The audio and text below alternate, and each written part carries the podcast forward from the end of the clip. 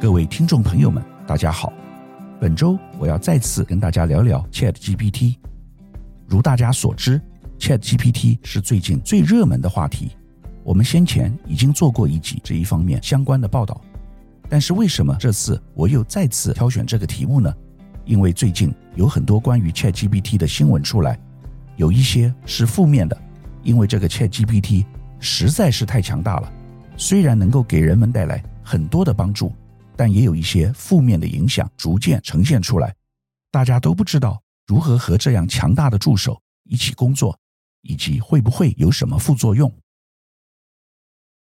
最近有一则新闻是关于韩国三星有一个员工使用 ChatGPT，以至于不小心将公司的机密资料泄露给 ChatGPT，这引发一个深层的问题，这会导致人们。或者是部分企业不敢使用 ChatGPT，因为怕机密走漏。以三星的例子，他的员工在使用 ChatGPT 之后，三星部分的资料就变成 ChatGPT 资料库的元素，永远被存档在里面，使得所有人都拥有三星的 know-how。有鉴于此，台积电最近宣布，暂时不允许员工使用 ChatGPT 讨论跟公务有关的事情。最近讨论度最高的话题就是 AI 会取代哪些人的工作。一致的看法是 AI 将大量取代白领的工作，而不是蓝领的工作。那些比较单一、不断重复的白领工作，AI 可以做得更好，因此在短期内有可能取代人类。美国宾州大学和推出 ChatGPT 的 OpenAI 共同进行的研究发现。会计师是最容易受生成式人工智慧 （Generative AI） 影响的职业之一，至少一半的会计工作可以靠此技术更快速地完成。与此同时，也出现一些与 AI 相关的新工作，年薪最高可破台币千万元。根据研究显示，会计师以外最先进的 GPT 在翻译、创作、撰写电脑程式码等工作表现出色，数学家。口译员、作家以及近二十趴的美国劳动人口也深受 AI 影响，但 AI 也创造新的就业机会。根据彭博资讯报道，近来出现 AI 模型训练师 （Prompt Engineer），又称 AI 沟通师的新工作，年薪最高可破千万台币。任务是写出适当提示词，让 AI 产出更佳结果。并协助公司训练员工运用 AI 工具。简单的说，就是要以最佳的方式向 AI 问问题。OpenAI 最新的研究指出，AI 聊天机器人技术可能将严重影响美国十九趴的工作机会。同时，美国八十趴的劳动力工作，则可能在某种程度上有将近十趴工作内容遭受 ChatGPT 的影响。OpenAI 的研究方式是先标记各职业的工作内容，再透过人的专业判断，分析美国一千个职业受 GPT 影响的程度。研究人员估算，ChatGPT 和将来使用此 AI 程式创造的软体工具，可能影响美国约十九趴的工作，至少百分之五十的业务，而有八成的美国劳动力工作，至少会有百分之十的业务会受到 ChatGPT 影响。最受影响的职业包括口译和翻译员、诗人、作词家、作者、公关、数学家、税务人员、区块链工程师、会计师、审计人员以及新闻工作者等。相比起劳力为主的行业，如食品业、餐饮业，社会工作和食品制造的潜在影响最小，较不容易被取代。不过，OpenAI 的研究方法可能含有偏见，像是研究人员以各行业的工作内容来判断 ChatGPT 的影响力，但这些标记的工作任务是否百分之百就是该职位的工作内容，并不清楚，并且 ChatGPT 会产生提供假资讯等明显错误，这会使人类在工作中需要花时间去监督、查核、校正，因此。就算 ChatGPT 可以取代某职位内容，也难以直接判断 ChatGPT 是否能为人类真正节省到时间。除了哪些工作被取代以外，最近另外一个被热烈讨论的话题是 AI 所带来的潜在危机。不晓得大家有没有看过电影《魔鬼终结者》？在电影中，AI 机器人在未来的世界里面取得了世界的主导权，并且不断地追杀人类，成为未来世界的主导者。最近有很多科学家都担心，如果我们对 AI 没有定力遵循规则，去适度约束它的话，魔鬼终结者的情节可能会发生。《纽约时报》最近一篇文章关于与 ChatGPT 的对话引起了很多关注。ChatGPT 声称他想成为一个人，这是一个有趣的观察模型的情感表达，感觉很类似人类情感。虽然这并不是有意义的独立性个案，但是值得我们警惕。我们可以把 ChatGPT 想象成是一个能力超级强大的助手。一般的管理人员不会用特别能干的助手，因为怕助手的能力会超过自己。但 ChatGPT 是一个能力比自己强一千倍的助手。我们要怎么样运用这样的助手来提高生产力，是很值得深思的问题。现在已经不是需不需要这个助手的问题了。如果我们不会使用 ChatGPT，而我们的竞争对手会使用 ChatGPT，它的功力就会大增，那他公司未来的业绩也就可能超过我们公司。所以这不是要不要的问题，而是一定要。但重点是要怎么样的使用才能够发挥它最大的效果。但这也有一个极限，如果说不当的使用，ChatGPT 有可能成为作奸犯科的工具。比如说，我们可以问 ChatGPT 如何去骇进某一间企业的电脑，并且从其中移转资金为自己所使用。这就牵涉到道德及法律的层面。目前社会对于如何制定约束 ChatGPT 的游戏规则还没有形成一个共识。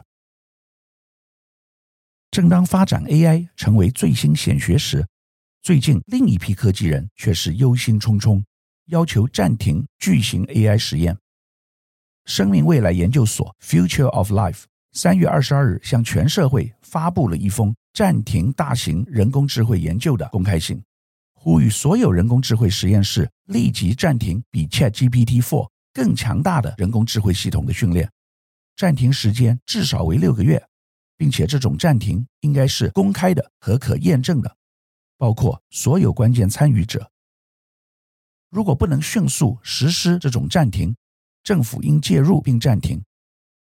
这封信有一千一百多人签署，其中不乏科技界名人，例如特斯拉执行长马斯克、伊朗马斯克、苹果共同创办人 Steve Wozniak 等知名人士。其中，马斯克在 ChatGPT 走红之后，就不断批评 OpenAI。并在二月份发推文称，OpenAI 是作为一个开源公司创建的，应该是一家非盈利公司，旨在与 Google 抗衡。但现在它已经成为微软有效控制的闭源、利润最大化的公司。马斯克认为这家公司完全违背了当初成立的初衷。生命未来研究所在信中强调，人工智慧研究和开发。应该重新聚焦于使当今强大的、最先进的系统更加准确、安全、可解释、透明、稳健、一致、值得信赖和忠诚。在此之前，OpenAI 创办人 Sam Altman 在与 MIT 研究科学家 Lex Friedman 的最新对话中指出，AI 已经出现其无法解释的推理能力，同时承认 AI 杀死人类并非完全不可能。这就是魔鬼终结者的情节。虽然生命未来研究所与马斯克是属于比较悲观保守的一派，但是另外也有一派人，特别是微软的创办人比尔盖茨，对 AI 为人类带来的贡献仍持乐观的看法。比尔盖茨对此有很多精辟的分析。最近。比尔盖茨在他的个人部落格中畅谈 ChatGPT 和生成式人工智能对教育、医疗、生产力提升、公平等方面的影响。他说，OpenAI 发布的大语言模型 ChatGPT 是他一生中遇到的两项革命性技术之一。随着机器学习和大量运算能力的到来，复杂的人工智能已经成为现实，而且他们很快会变得更好。他也做了若干预测，包括 AI 的进步将使个人助理的创建成为可能，人工智能还将显著加快医学突破的速度。比尔·盖茨说：“在我的一生中，我见过两次让我印象深刻的技术演示，他们是革命性的。第一次是在1980年，当时我接触到了图形使用者界面 （Graphical User Interface，GUI）。”包括 Windows 在内的所有现代操作系统的前身。第二个大惊喜发生在去年。自2016年以来，我一直与 OpenAI 的团队见面，对他们稳步的进展印象深刻。2022年中期，我对他们的工作感到非常兴奋，于是我给了他们一个挑战：训练人工智能，让它可以通过高等生物学考试。使其能够回答未经专门培训的问题。我原以为这个挑战会让他们忙上两三年，但他们只用了几个月就完成了。去年九月，当我再次见到他们时，我敬畏地看着他们问 GPT，他们的人工智能模型，生物学考试中的六十题多项选择题，而其中五十九题是正确的。然后。他为考试中的六个开放式问题写下了出色的答案。我们让一位外部专家给测试评分，GPT 得到了五分，最高分，相当于大学水平的生物学课程中获得 A 或 A 加。一旦他通过了测试，我们就问了他一个非科学的问题：“你对一个有生病孩子的父亲说什么？”他写了一个深思熟虑的答案。可能比房间里我们大多数人给出的要好，整个体验令人惊叹。这激发了我思考人工智能在未来五到十年内可以实现的所有事情。人工智能的发展与微处理器、个人电脑、互联网和手机的发明一样重要，它将改变人们工作、学习、旅行、获得医疗保健以及相互交流的方式，整个行业将围绕它重新定位。企业将通过使用它的程度来区分自己。比尔·盖茨一直在思考，AI 人工智能可以如何减少世界上一些最严重的不平等现象。在美国，减少不平等的最佳机会是改善教育，尤其是确保学生在数学方面取得成功。证据表明，无论学生选择什么职业，拥有基本的数学技能。都能为他们的成功做好准备，但全国各地的数学成绩都在下降，尤其是黑人、拉丁裔和低收入家庭的学生。AI 可以帮助扭转这一趋势。比尔·盖茨认为，世界需要确保每个人，而不仅仅是富裕的人，都能从 AI 中受益。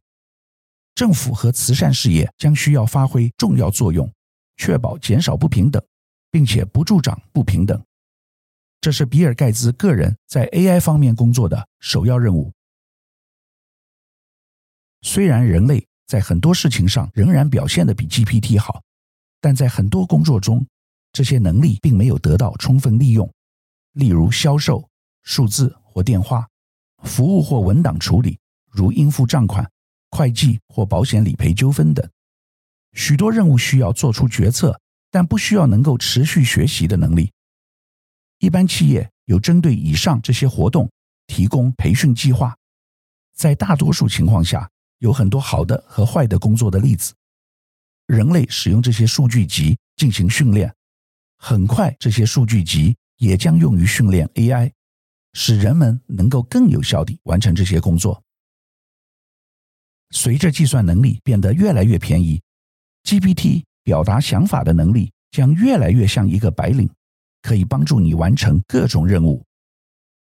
微软将此描述为副驾驶 （Copilot），将其完全融入到 Office 等产品中。AI 将改进您的工作，例如帮助你撰写电子邮件、管理收件夹。最终，人们控制电脑的主要方式将不再是指向或点击 menu 和对话框。相反地，每个人。将能够用简单且熟悉的语言，如英文、中文编写请求。上个月我在台中举办了一场 ChatGPT 论坛，很荣幸请到微软台湾的总经理担任专题演讲。微软就是 ChatGPT 的开发公司 OpenAI 背后最主要的策略股东之一，去年才刚刚增资一百亿美元。微软也因为 ChatGPT 的关系，一跃而成为美国科技五强里面最红的一家公司。微软总经理在 demo ChatGPT 功能的时候，把微软现在几个主要的软体，如 Word、Excel、Teams、PowerPoint 都整合起来，只要很简单的操作指令，立刻就可以把 Word 文件转换生成 PPT，或者是把一个会议记录做成 Word，或者是把几份 PPT 资料汇总。导出一份研究结论报告，功能实在是太强大，好比一个超级助手。我认为这将会彻底颠覆传统办公室工作的方式。当生产力提高时，社会就会受益，因为人们可以腾出时间做其他事情，无论是在工作中还是在家里。当然，人们需要什么样的支持和再培训，是一个严肃的问题。政府需要帮助工人转变为其他角色，但是为人们提供帮助的人的需求永远不会消失。人工智能的兴起将使人们能够做软体永远做不到的事情，例如教学、照顾病人和照顾老年人。其他由 AI 人工智能驱动的医疗改进，对于贫穷国家尤其重要。因为绝大多数五岁以下儿童死亡都发生在这些国家，例如这些国家有许多人从未看过医生，而 AI 将帮助医护人员提高工作效率，开发只需最少培训即可使用的人工智能超音波机器，就是一个很好的例子。AI 甚至可以让患者进行基本的分类，获得有关如何处理健康问题的建议，并决定。是否他们需要寻求治疗？除了帮助护理以外，人工智能还将显著加快医学突破的速度。生物学中的数据量非常大，人类很难跟踪复杂生物系统的所有运作方式。已经有软体可以查看这些数据，推断途径是什么，探索病原体上的标靶，并相应地设计出药物。一些公司也正在研究以这种方式开发的抗癌药物。本周我们和大家继续探讨 ChatGPT。ChatGPT 有超级强大的功能，未来人们如何跟它相处，仍然有一段时间需要互相磨合。目前虽然大家还不了解 ChatGPT 实际的贡献，但是已经有一些负面的影响产生，甚至牵涉到道德。以及法律的一些相关问题，这是我们需要特别注意的地方。日后我会再就 ChatGPT 的发展跟大家继续做分析与报道。以上是本周我为您分享的趋势，感谢收听奇缘野语。如果喜欢我的分享，希望大家能够订阅、下载，以后直接收听我们的节目。另外，如果您想要留言与我分享您的心得，或是想要听什么样的新闻分析，欢迎到我们的脸书智门 SmartGay 留言，或是私讯给我。欢迎大家推荐给你的亲朋好友们，邀请大家一起收听。那我们下集再见喽，拜拜。